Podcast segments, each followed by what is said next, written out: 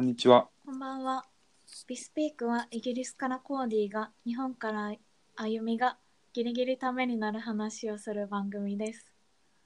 ふう、はい、今、噛みかけたね危なか。った。危なかったね。はい、ということで、やっと Wi-Fi が戻ったので、イェイ。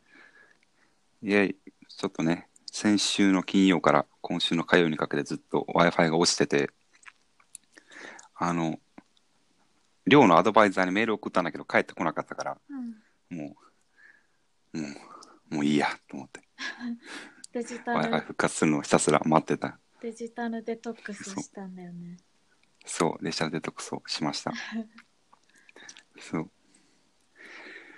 ということで、あ、そうだ、あの、全然関係ないけど、うん。昨日エイプリルフールで、うん、あの、僕はすごいしょうもないツイートをしたんだけど、あれね。あの、そう、僕、高校を出てから大学に入るまで3年間、なんだろう、よくわからないことをしてたんだけど、ずっと。うん、そそこの3年間で、実は一回離婚歴があるっていう、もう、嘘、嘘丸見えのツイートをしたら、結構、なんかファボられたり、リツイートされたり、ね。信じられたりして、ちょっともう、面白いから掘ってるんだけど、今。なんかギリギリ信憑性あるからちょっと怖かった。そう、ギリギリ信憑性があるって言われて、ちょっとショックだった。何がそんなにギリギリ信憑性があるのかが分かんないって。そう。そう。なんかコーディ見た目より成熟してるしさ。あ、老けてる。よく言わよく言われる。なんか結婚してそうじゃん。それがね、よく分かんないんだけど。そう。そう、あ、あと、あ、またオープニングが長くなる。いいや。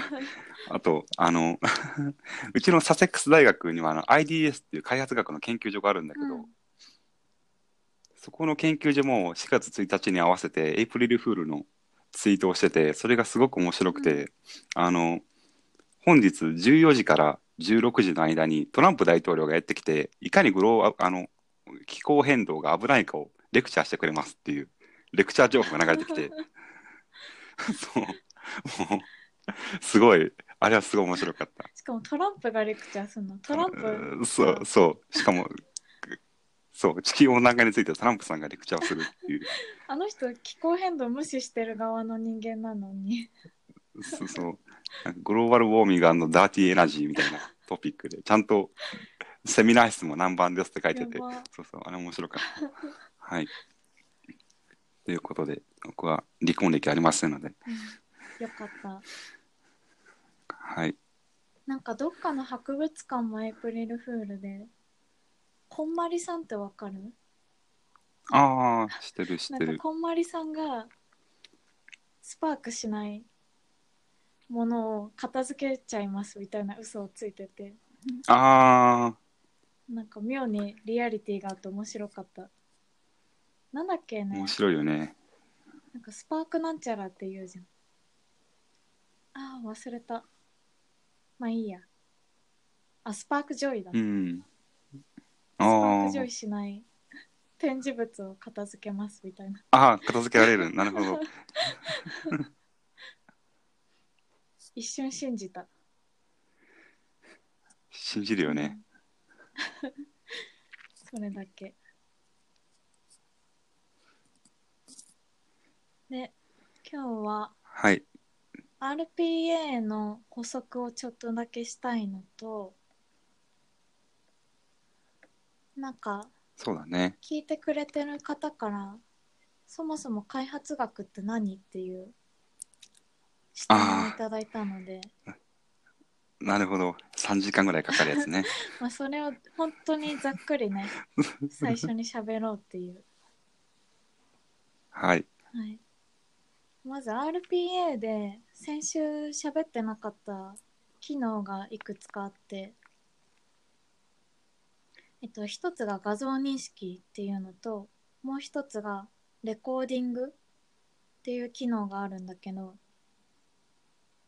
私もねあんまり詳しくは分かってないんだけど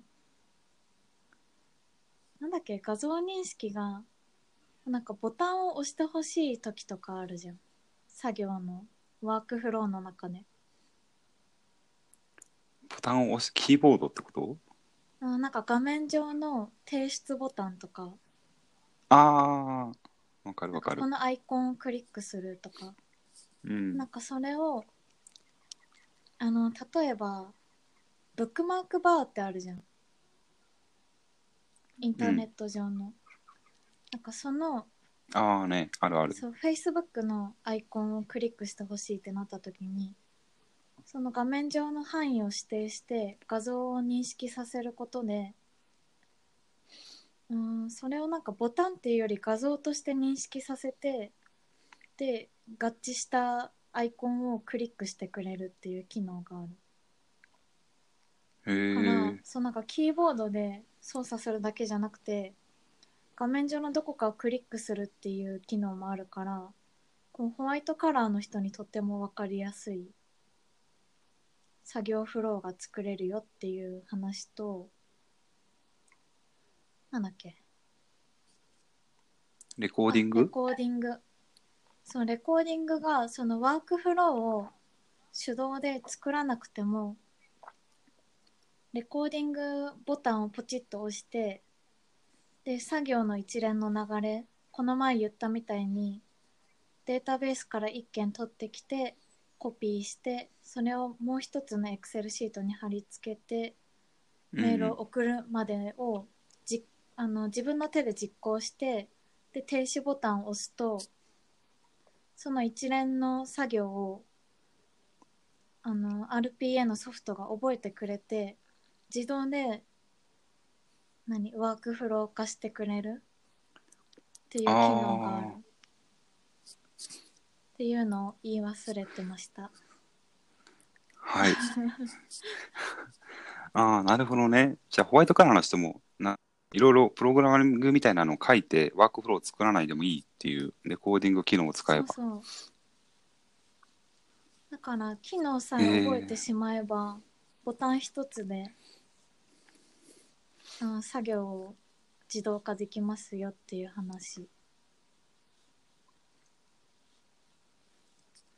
なるほど。いいうね。ん、そうこの前は AI と RPA の違いについて喋ったけどちょっとうん。RPA の利点について話すの忘れてたなと思ってああ、大切なところ。一番大切なところまあ便利だよねうん。うんぜひうちにも導入してほしいわそうだね。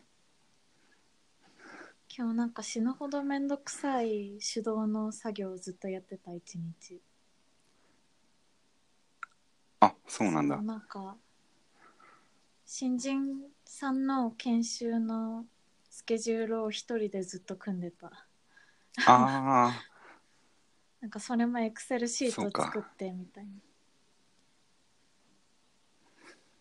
新人さん、そうだね。もうちょうど新入社員の方が入ってくる。そうこっちはね新年度だから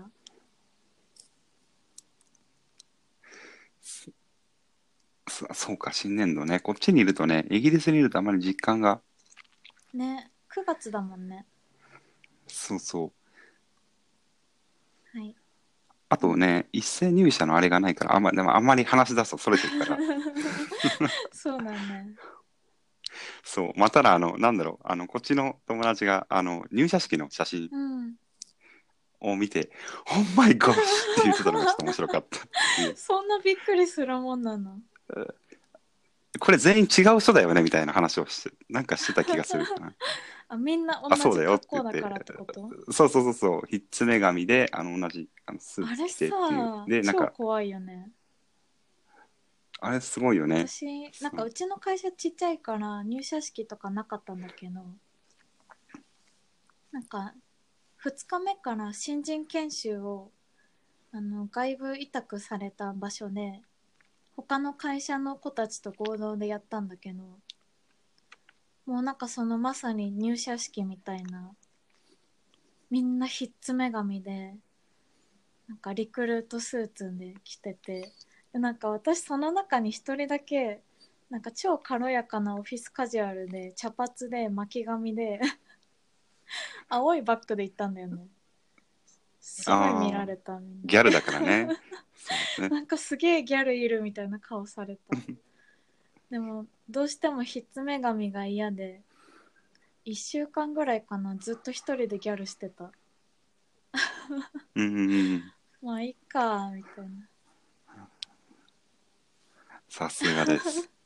だって嫌じゃない？なんか自分のポリシーに反するあの格好ああ、なるほどね。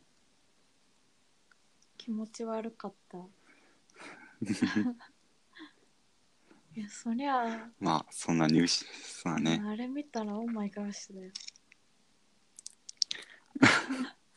私も一人であの格好で行って、あオーマイガーシュってなったもん。ああ、間違えたそうだね。逆の、逆だったな。うん 最初ね。そうそう間違える。みんながロボットに見えた。まあこの話はいいや。も あそうだね。はい。と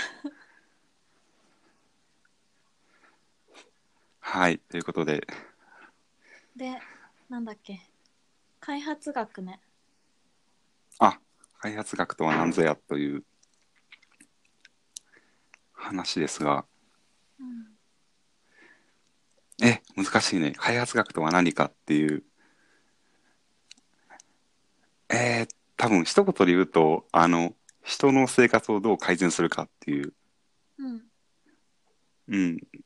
まあ、to improve people's lives ってよく書いてるけど、うん。っていうのがまあ目的というかまあ一つのコンセプトで、まあ、もう一つのなんだろう全体的な全体的なまあもう一つの、まあ、to improve people's lives はまあ目的みたいなものでコンセプトとしてはなんかグローバルパワーティー and inequality っていうのが多分もう、まあ、コンセプトかな全体の世界の貧困と不平等についてっていうのと、まあ、目的は人の生活を改善させるっていうっていうことを、まあ、学問としてやるのが開発学かな。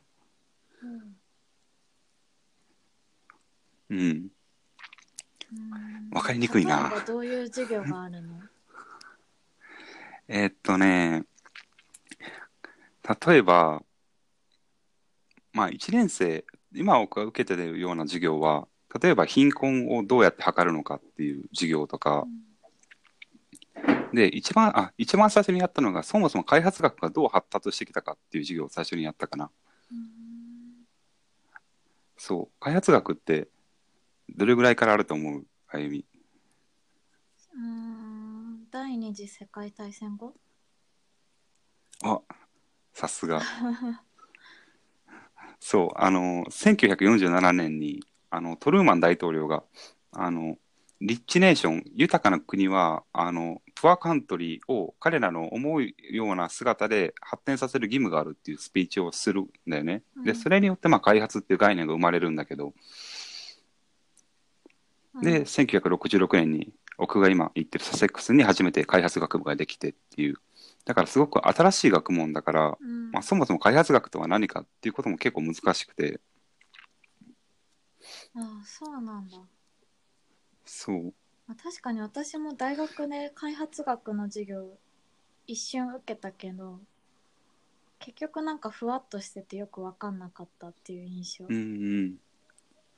そうだね。なんか開発学と、うんあ、はいはい。SDGs とかと関係あるの？あ、そうだね。うんもちろん SDGs も出てくる授業の中で。うんうん、でも、ただ、あの、例えば東京大学の大学院にある国際協力学とか、いわゆる国際協力と開発学は、まあもちろんリンクはしてるけど、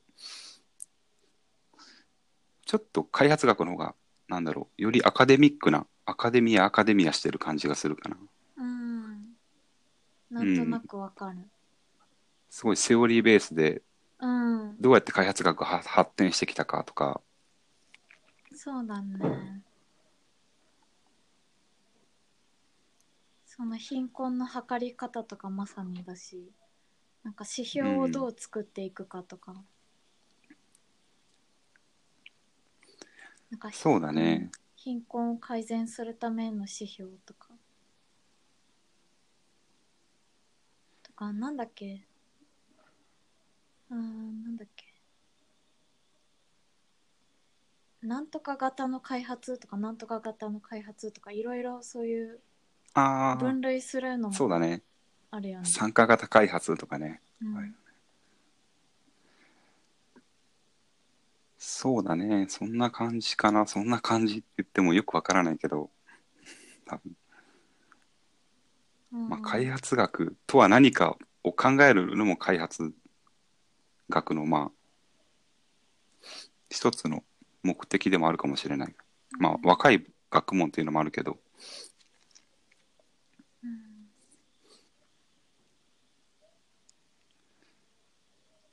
なんか単純な興味なんだけどさうん。開発学の中でソフトパワーの授業とかってあるの？開発学の授業では、うーん、直接は出てこないかな、まだ。うんすすごいスペシフィックに寄った分野とかだとわからないけど、一般的にはあんまり国際関係学的な側面は出て、まあ、出てくるけど、あんまりソフトパワーの話は出てこないかな。そっかソフトパワーって政治利用的な色があるからそっかそうだね。開発学ではあまりは出てこないかな。なんか開発学ってまあどこまでなんだろうなんだろう何が言いたかったんだっけ？ああ、どういう分野をカバーしてるか。うん、なんかどのレベル感でやってるのかっていうなんか国連的な何？国境をまたいだレベルでやってるのか国単位の政治的な側面も観点に入れてやってるのかああ。どうかな。それは多分2年次の後半とか3年次になったらもっとそれこそ国単位とかで、まあ、どうその国を開発するかっていう話は出てくるかもしれないけど、今はあんまりそこまで特定の国とか政治の話は出てこないかな。うん今はあのひたすら有名なセオリーとかをこう勉強してる状態。うん長くなるな。まあいいや。例えばあの、ちょうど開発学ができた頃、1960年代はあの、アメリカのあのロストっていう人が、こう、開発とか貧困国の発展っていうのは、要は欧米のコピーをさせればいいんだっていう考え方が結構主流だって、最初は。だからイギリスとかアメリカみたいな発展の仕方がをのモデルを作ってもう全ての国はこれに従いなさいっていうことを言ってたけどでもサミール・アミンっていう人とかそういう、まあ、ちょっと違った考えを持った人が、まあ、それを欧米の価値観を押し付けだからもっとこう彼らは彼らなりの開発を推し進めないといけないっていうことを言い出してうん。で、そのあたりから、いわゆるあの、マルチダイメンショナル、なんだ、あの、いわゆるいろんな面を見ながら開発しましょうっていう、経済だけじゃなくて、まあ、人権とか、まあ、女性の権利とか、ソーシャルウェルフェアとか、うん社会、そのまあ、社会保障とか、まあ、環境とか、まあ、いろんな観点から開発を考えるっていう。っていう、まあ、ちょっとずつちょっとずつ開発の分野が広がってきて、で、ああの、まあ、うちのサセックスのすごいもうヨボヨボのおじいちゃんのロバート・チェンバースっていうすごい開発学会のレジェンドが、もう全部そんなのダメだ、ダメだって言い出して、あの、ちゃんと現地に入って、コミュニティに入って、現地の村の人が中心となって、彼らの開発を彼らが作っていかないといけないっていう。うんそうそう。国連とかがこうプロポーザル書いて、現地の NGO にポイって投げて、はい、やれっていうのでではダメだよっていうことをうんそう言い出す。とか、まあそういうなんかすごい流れがあるかな。うんまあ、どんどん開発学がカバーする範囲がどんどんどんどんどんどん広くなっていく。最初は経済一点だったけど、そこからもう今やもうどこまでが開発の領域なのかが結構わからない。そうだねうん。なんかもう開発人類学とかあるし、開発社会学、開発環境学、開発教育学、開発経済学。うんうん。ああ、ってね ね。えじゃあ開発学科？ななんていう、うん。コーディの学科には学部にはさ学部ではそういういろんな面をもうカバーしてやってるやってくんの？これから。それかなんかほそれぞれの開発教育とか人類学とかにこれから分かれていくってこと？ああ、まあ、うちの学部は、もう開発学部っていう感じで、枝分かれはしていかないかな、そこまで。ただ、2年、3年生とかになると、 anthropology の授業とか、 education の授業とかを、そっちの anthropology の学部とか、 education の学部とか、 economics の学部に入って、まあ、要は開発もエコノミクスも両方カバーしてるような授業を受けて、ちょっと自分の専門性を見極めるっていうような授業はあるけど、うんまあ、もっと勉強したい人は大学院に来てねっていううんうん感じになってるかな。なるほどね。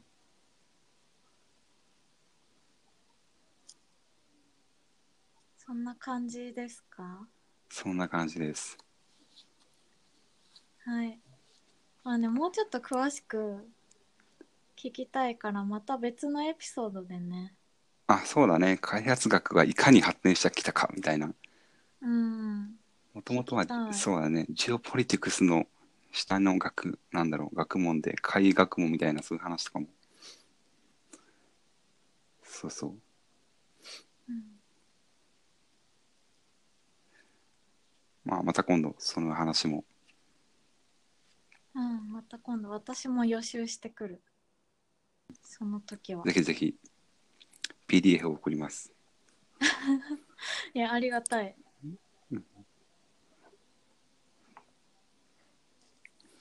ね、今日の本題があ、そうだね。やっと本題に。あるんだよね、実は。はい。ここまで喋ったけど。本題がこっから大きく変わってエコっていう。エコね。エコ。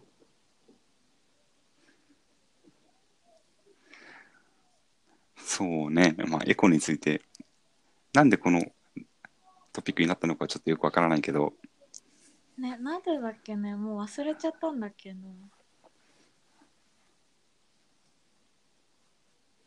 まあ、あエコについてね、ちょっと喋ってみようっていう。そう、エコと自分がどう向き合ってるかとか、まあ、そっから自分、おのおのが気になったことについてちょっと調べてみたりとかしたよね。そうだね。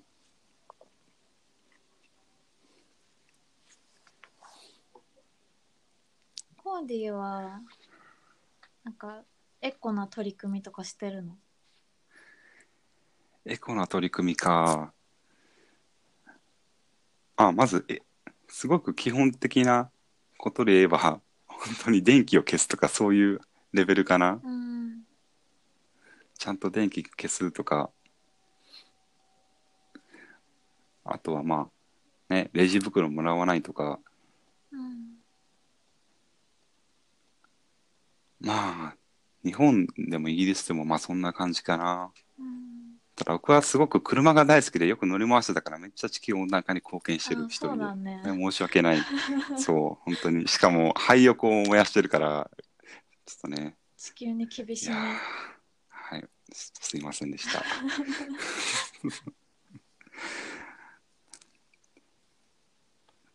ただイギリス来て思ったのが結構みんなマイバッグ持ってるっていううんあれは面白いね。結構日本とはその辺違うなと思ったけどでもまあみんな電気つけっぱなしで帰るからどこでも。あそうなんだ。そうプラマイゼロかなっていう。そう。まあそれぞれ得意不得意があうるんんだね、きっと。そうそう。ヨーロッパだから分別とかすごい厳しいんじゃない？と思うでしょう。ん。ううちの僕が住んでるブライトンはねペットボトルを分けてないからあそうなんだ、もう全部一緒くたにそうあの一応び瓶と缶とその他のゴミみたいな感じで分けてるかな。ああえでもペットはその後あれじゃないの？機械か人の手かで分けられたりもしないの？なんかアメリカカナダとかだと機械で分けたりしてるじゃん。一緒くたに集めるあと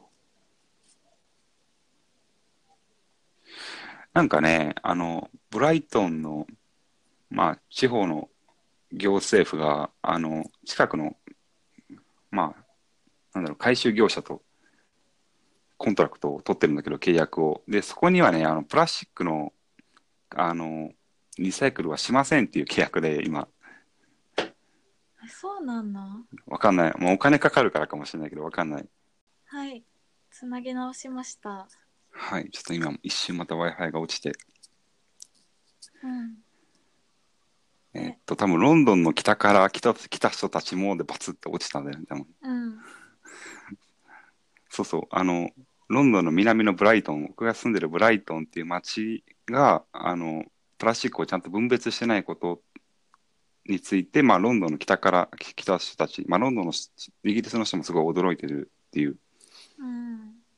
そうなんかねあの難民の受け入れとか LGBT とかにすごくオープンですごくオープンな街なんだけどなぜかあのちょっとリサイクルの面に関しては結構とんでもないっていうあとすごい街汚かったりとかね、いろいろ問題があるんだけど、そう、イギリスの中でもすごいリサイクル率、リサイクル率が低低かったりとか、プラスチック以外も。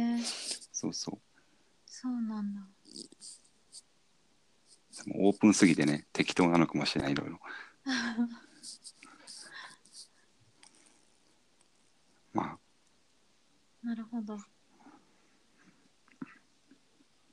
あゆみは？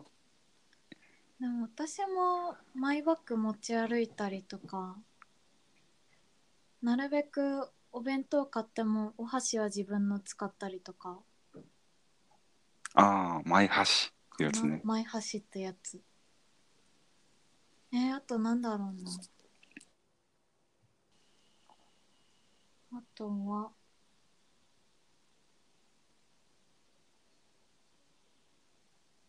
うーん忘れた。忘れた。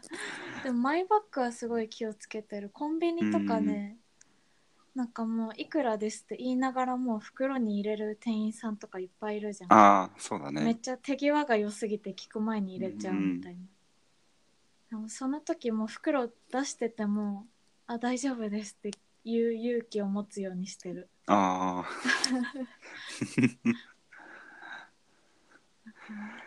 そう過剰包装がやばいからね日本は。そうだね。もう袋なんてもらわなくても全然持ち歩けるレベルじゃん、うん、果物一個一個包んであったりとかさ。まあ、そうだね。うん。しかも私が一番嫌なのがチューイングキャンディーの袋。なんかもうもともと袋に入ってるしジップになってるから口が。なんかわざわざ袋で口を止めたりしなくても,、もうそのままポイってカバンに入れちゃえば普通にこぼれずに食べれるのにそれ1個だけをさらに袋に入れてテープ貼って渡してくれる人とか。なんかそれがさなんかお弁当とか食べかけで持ち歩くかもしれない可能性があるやつとかご飯粒がカバンの中にひっついちゃうかもみたいなやつならまだわかるんだけどチューイングキャンディーだよと思って。なんかねしかももらったプラスチックバッグにエコにご協力くださいって書いてあるんだよね。ああ、矛盾もいいところだなうみたいな、だからなるべくマイバッグは忘れないようにしてる。そうだね。まあ多分一般的な、多分こっちの人もそうだし、日本人の人も、あった日本人の人か、前橋とかね、こっちの人前橋持ってないから、うん。あの、一般的に日本人の人が日々やってるエコな取り組みは、まあ多分、まあマイバッグ持って、あの、プラスチックバッグもらわないとか、前箸持って箸を割り箸使わないとか、うんかな、多分ね、電気こまめに消すとか、うんあと多分なんか一番多いのが、あの、エアコンの設定とかを28度、29度にするっていうのが確か一番多かったかな。まああーオフィスとかでできるし、取り組みとして。うんそう。アイドリングストップとかね、あと。うんうん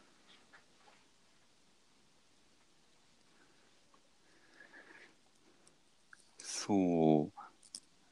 あとは、あ、そうだ、あの、そう、これが始まる前にもちょっと言ったけど、あの、プラスチックバッグと割り箸の、なんだろそう。う、実は、あれはちょっと面白かった。あの、実は効果ない。そうそう、効果が、あの、ないことはないんだけどっていう、ん。あの、なんかね、中央大学かな？が、あの、多分高校生対象になんか、あの、論文というか、作文みたいなのを募集してて、確か、エコについての、それのゆなんか優秀作とかだけは公開されてて、高校生が書いたやつ。で、それとかを結構いろいろ見てたりすると、書いてることが多いんだけど、うん。あの、えっとね、プラスチックバッグ、まあ、要はコンビニとかでもらうスーパーの袋、レジ袋か、レジ袋か。レジ袋を、レジ袋の確か総し使用量が日本の国民が使う1年間の石油の使用量に計算すると0.1%らしいのね、統計的に。へえそう、だから、全員がマイバッグ持って、全員がレジ袋いいですって言ったとしても、0.1%しか減らないんだって、年間の石油使用量が。そうなんだ意外と使ってないんだねそう。まあなぜかっていうと、まあ、そもそもあの石油で作るエコバッグじゃ、エコ、石油で作るエコバッグじゃない。石油で作るレジ袋って、あの、まあ、そもそももうあんまり使用用途がない石油をつく使うらしくて、もともと。これ何に使う捨てるのもったいないから、じゃあちょっとレジ袋でも作ってみようかっていう流れでできたっていうあそうなんだそう、だから、逆にエコバッグとかね、いろんな種類が増やして、エコバッグの方が多分いろいろ使うでしょう。石油とかも多分使うかもしれないし、いろんな染料とかうん使うって考えたら、大量にエコバッグをね、いろんな柄とか、いろんな種類とか、いろんな大きさとか、をいろんな会社が作ってるから、ね逆にっていう、確かに悪化させてるんじゃないっていう。てかエコバッグがプラスチックなのもなんかよくよく考えたら疑問じゃない、ああそうだね。まあ、何回も使えばいいんだけど、うんそうだよね。まあね、エコバッグがさらに包装されて売られてるからね。プラスチックで。ね包装されて売られててそれをプラスチックバッグに入れて渡してくれるのそう。謎だよねもうその辺。そうね。レジ袋、そう、なんかそれが結構レジ袋の嘘っていう、うん。嘘というかまあそういう見方ができるから、あんまり、で、その高校生の子が言ってたのは、まあそれさすが、まあそうだなと思ったんだけど、まあ政府がいわゆるそうやってエコを推進してて、マイバッグを推進する効果があまりにも薄いから、それだったらまあマイカーデー、ノーマイカーデーをちゃんと公式に設立して、できるだけ車に乗らない日をちゃんと作るっていう、まあ、その方がよっぽど石油の削減につながるんじゃないっていう提言をしてて、うん。なるほど。っなるほど。ていう。まあね、コンビニ袋、レジ袋袋じゃなくて、あの、野菜とかね、あの、なんだろう、飴の袋に入ってる一個一個の飴がさらに、あの、包装されてるでしょ、日本って。うん過剰包装。まあ、あれはまあやめた方がいいと思うけど、ねうん。で、あれはちょっとね、あれ本当に結構こっちの人びっくりするらしい。なんか日本からお土産でチョコ持って行って、パッて開けたらさらに一個一個のチョコがあの、さらに包装されて、そうそうなんじゃこりゃっていう。ねカントリーマームとかキットカットとかうん、そうそう。やばいよねあれ。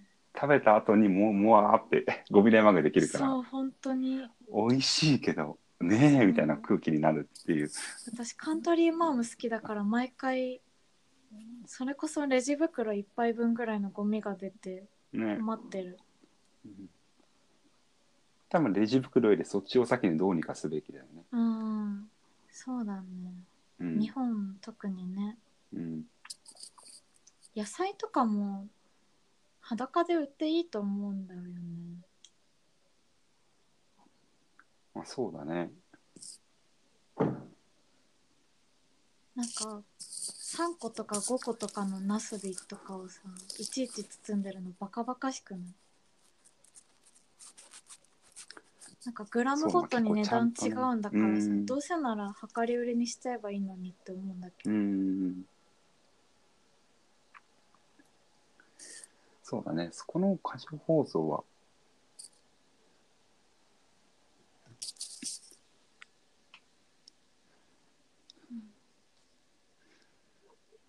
まあ、あとはあのマイ箸のうん。話でまああれもそそのレジ袋と同じ話だけど割り箸がもともとできたのはあの木材を切った後の箸材。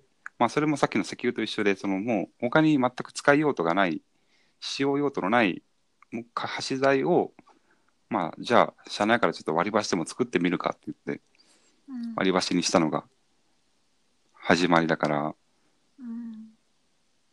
あんまりまあそ実は無駄遣いではないっていう。それは輸入の木材だとしても一緒の話？そう、でもね、そう、それは変わってくるんだよね。あの、日本の木材って箸材で多分作ると1本3円ぐらいなんだけど、割り箸って。うんでも、海外から輸入したやつって1本1円とかで作れちゃうから、うんだから日本の箸材を使わずに海外から輸入するっていう、で、海外の輸入業者もそれを知ってるから、じゃあ今度割り箸用に木を植えちゃうんだよね。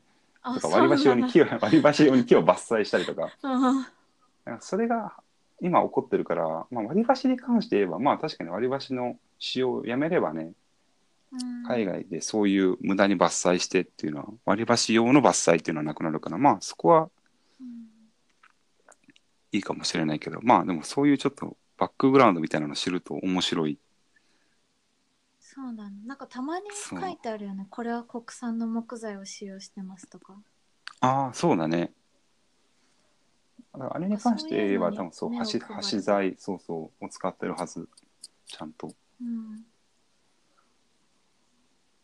ねちょっとひねくれてるからそういう見方が大好き。実は。実は違うんだよみたいな。うん。でちょっとずれるけどさ。なんか箸ってすごい漂白してあるじゃん。私それが気持ち悪くて使えないあんまり。あー。普通の箸ってこと？あ割り箸？うん割り箸。うーん。あまあ確かに。特に中国産のやつとか、うーん。まあそれもあってマイ箸使うようにしてる。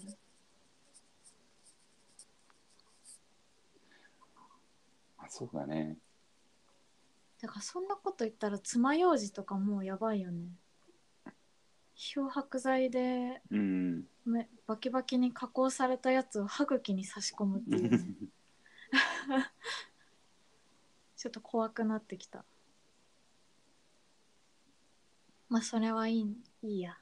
そうあとはつまようじあつまようじって聞くともうあのサラリーマンのおじさんしか出てこないから昼食大げにそうそうまたフードロスかな。大きな、ね。最最近の大きなトピック。うん。フードロスは、あの、えーなんだろう、リディラバっていう企業が出してるジャーナルでちょっと有名になったのかな。数年前に。うん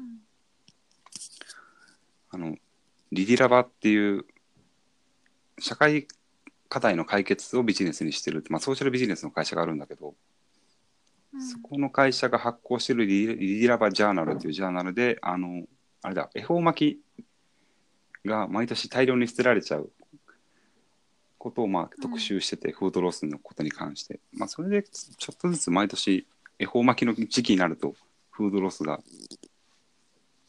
話題に上がるけど、うんまあでもなかなかね、うまく進まないよね、フードロスの取り組みは。そうだね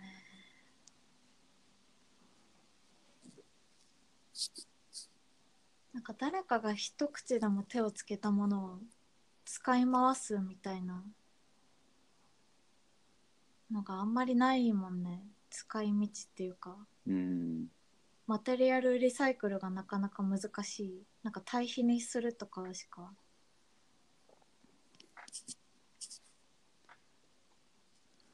なんかねどこだっけ？居酒屋チェーンのワタミかな？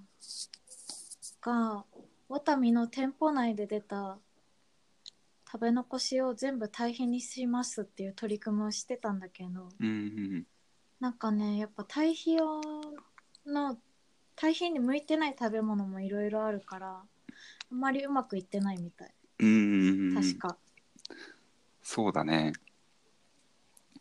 あの、僕 そのリディラバがよくあの修学旅行とか遠足とかのツアーをやってるんだけど、高校生とか中学生向きに。うんそれのファシリテーターをしたことがあって、一回東京に行って、その時にね、ちょうど高校生と一緒にフードロスの工場を見学したんだけど、あの、堆肥に変えてる。うんそう、そこの人もね、結構やっぱり、堆肥に向いてないやつがあるとか、あと回収の手間の問題とか、いろんなちょっと障害があって、結局、まあ全然うまく回収しきれてないって話をしてたかな。フードロス。うん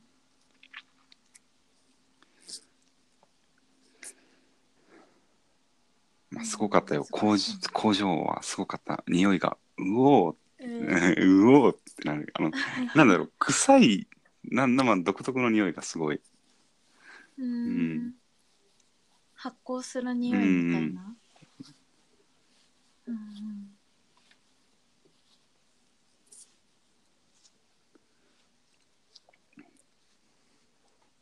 ん。なんかリサイクルで言うとと話ぶっ飛ぶかもしれないけど。なんか日本のプラスチックのリサイクル率もなんか実は嘘っていうか。え。ー、なんかね表現の仕方によるっていうのがあって。なんか日本は何パーセントだっけ？プラスチックのリサイクル率86%って自称言ってるんだけどうん。なんか本当はサーマルリサイクル燃料利用が79%とかねマテリアルリサイクルは19%だけなのねああ、そういうことね。なるほど。そうだからサーマルリサイクルを入れて80何パーセントですって言ってるっていうなるほど。サーマルリサイクルは、リサイクルって呼んでいいのかな、あれは。そうなんかリサイクルって EU の人たちは言ってないよねあ、そうなんだな。んかそう EU 諸国はなんて言ってたっけ？ちょっと忘れちゃったでもリサイクルとは表現してなくて燃料として回収をしてるっていう表現をしててあだあ。から新しいものを生み出したりはできないからカウントはしてないああ、なるほど。そうだから日本は結構なんか見習うべきって言われてるけど実は世界基準からかなりずれてるっていうやっぱマテリアルリサイクル燃料として回収してるとはいえまた新しいプラスチック製品を作ってまた燃やしてっていうのを繰り返してたら資源がなくなっていく一方だからうんね、リサイクルではないよね。あ そうだね。焼き焼却。ね のは言いようですねっていう、ああさすが日本っぽいね。そこら辺うん、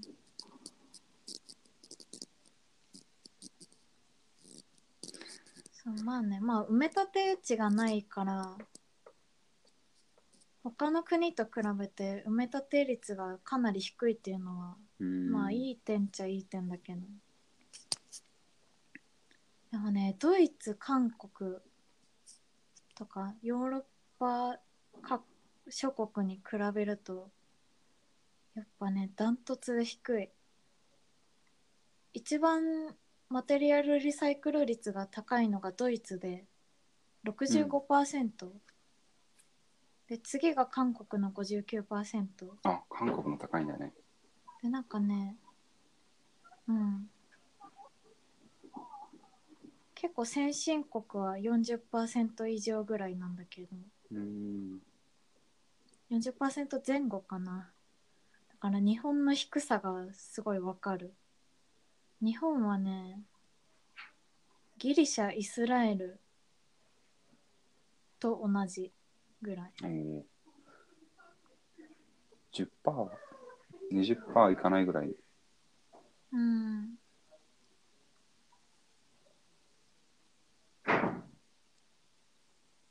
あでもカナダも意外と低い。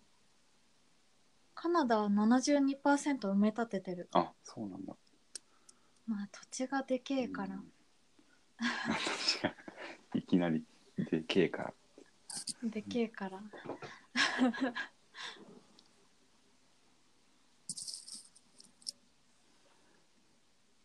まあ、なんで低いのかねそんなに。ねえ何なんだろうね。最近はねこんなに厳しく分別そうはしてるの。ね。結構分別はしてるような気がするんだけど意外と。そう。そのあ、ね、結構厳しいね。でねなんかうまくいってないんだろうね。うん、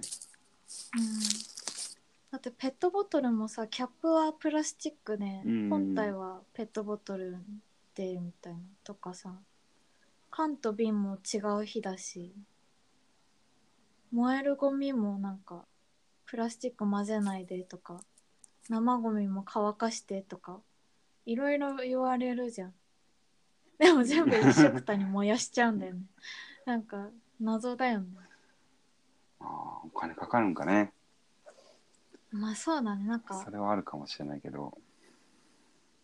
そうそうなんかえっとねマテリアルリサイクルにも2種類あってなんか一つはどうやって分けるんだったっけ？なんか一つはリサイクルするたびに品質が落ちていっちゃうやり方が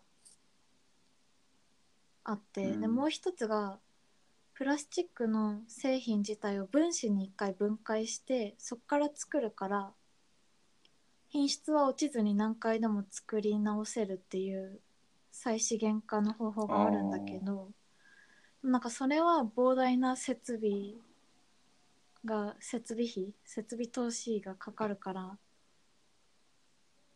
難しいっていう。だから何回も安く作り直せないっていう問題がある。うーんのが大きいかもしれない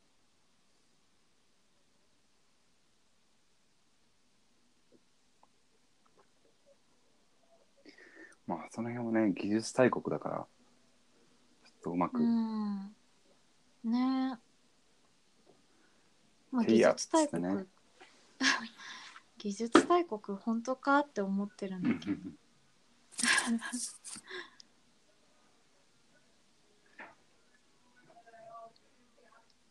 日本って今技術大国なの？まだ。いやまだそういう認識ではある。はず。海外の反応も？うん、やっぱりみんなソニーとかキャノン大好き。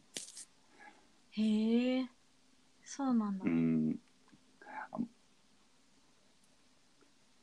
まあでもどうだろうな。特定の分野によりつつはあるかもしれないけど、カメラとか。うん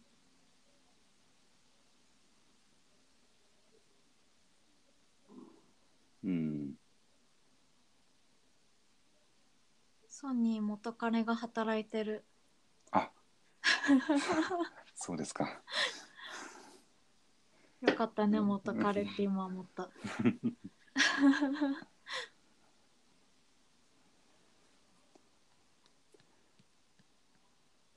つい口から出ちゃった。あ。カットで。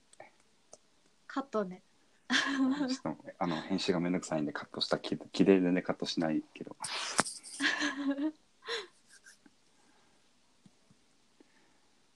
まあそんな感じかな。エコロジー、まあ、技術大国だから何とかしてほしいっていうすごいざっくりした意見を最後に言う、うん。すごいざっくりしたね、まあ環境分野はねあうん。な何何？ん結論付けるの難しい。まあそうだね。ね。まあ消費、うん、消費の方法をなんとか試行錯う誤しようかなっていう、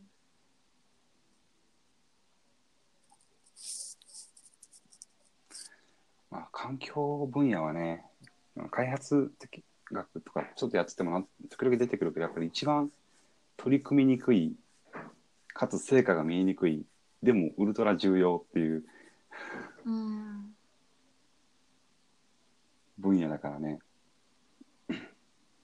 そうね。まあエコとかの取り組みがねうまく機能すればもっとうん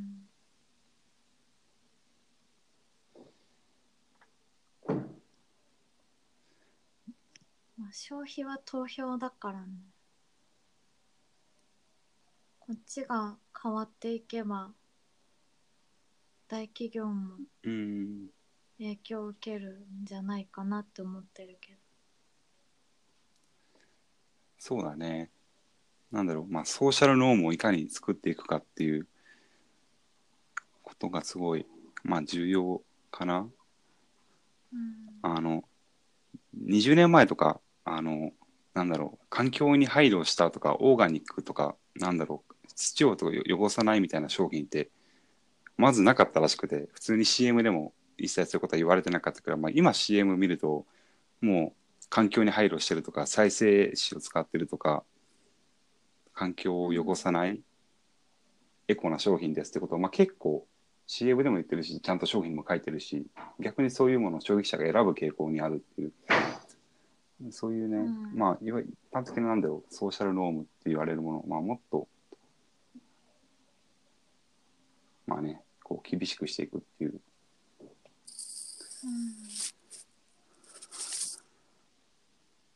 あとはね、まあ、レジ袋みたいに本当にちゃんと効果があるのかっていう費用対効果。わかんないけど。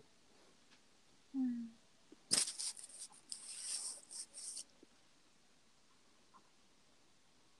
そうなんだ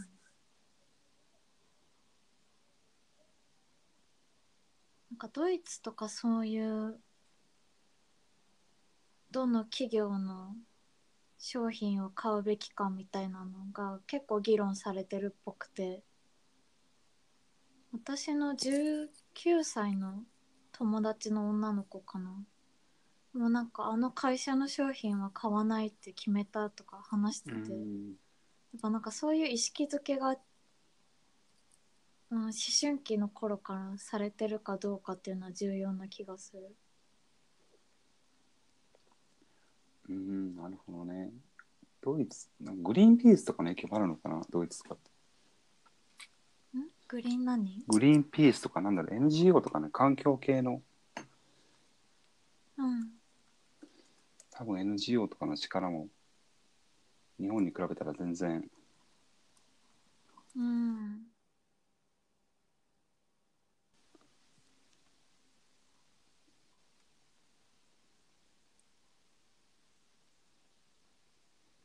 そうだね。そうだね。多分グリーンピースが多分ドイツですごい多分力を持ってるから。うん。ムグロ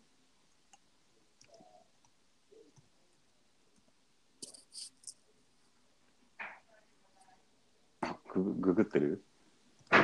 うん。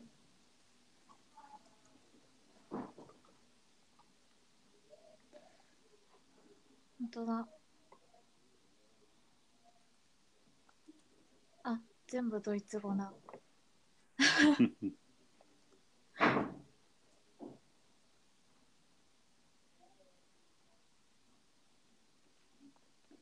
あ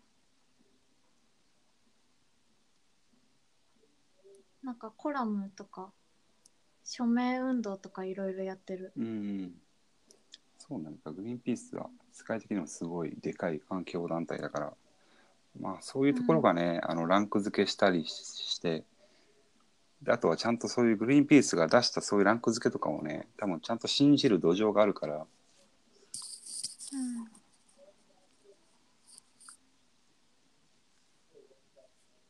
うんとね。日本がどうするべきかはなかなか難しい。ね。なんか日本さ有機野菜とかそういう環境に優しい野菜とかもプラスチックに包まれて売ってるじゃん。ああすごく矛盾を感じるんだけど。そうだね。すごい丁寧に作ったのに最後でお床に落としちゃうみたいな。そうそう。まあ。なんかまあそれを無意識でやってるからそういうとこをに目を向けていくことだよね、まず。そね。日本。は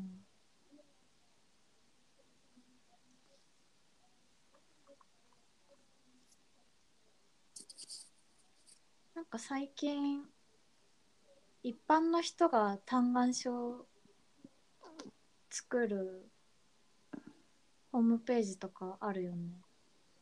なんかそういうのでもうちょっと運動が広まればいいけど不買運動とか。そうだね。チェンジ .org とかかな。かな。そうだね。くしゃみです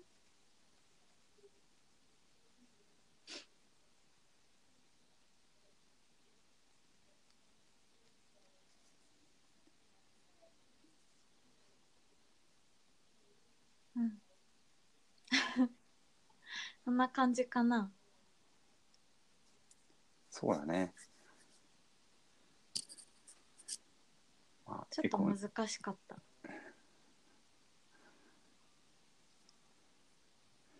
そうそうだね。エコはなかなか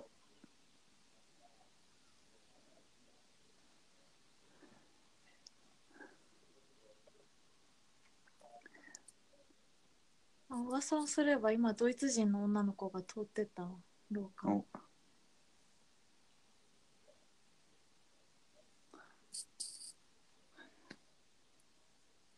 おまああなたもこれ以上喋ってもあんま出てこないんで。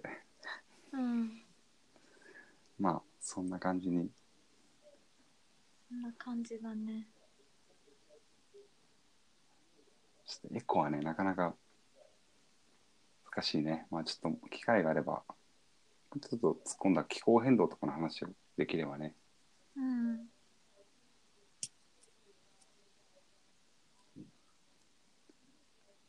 そうだね。はい。じゃあそんな感じですか？はい。ね結局ねちょっと最後グダグダになる。僕だった。だったね。何か言い残したことは？行っときたいことある、えー、ないと思う。うっす。うっす。ということで、ありがとうございました。ありがとうございました。バイ。バイ。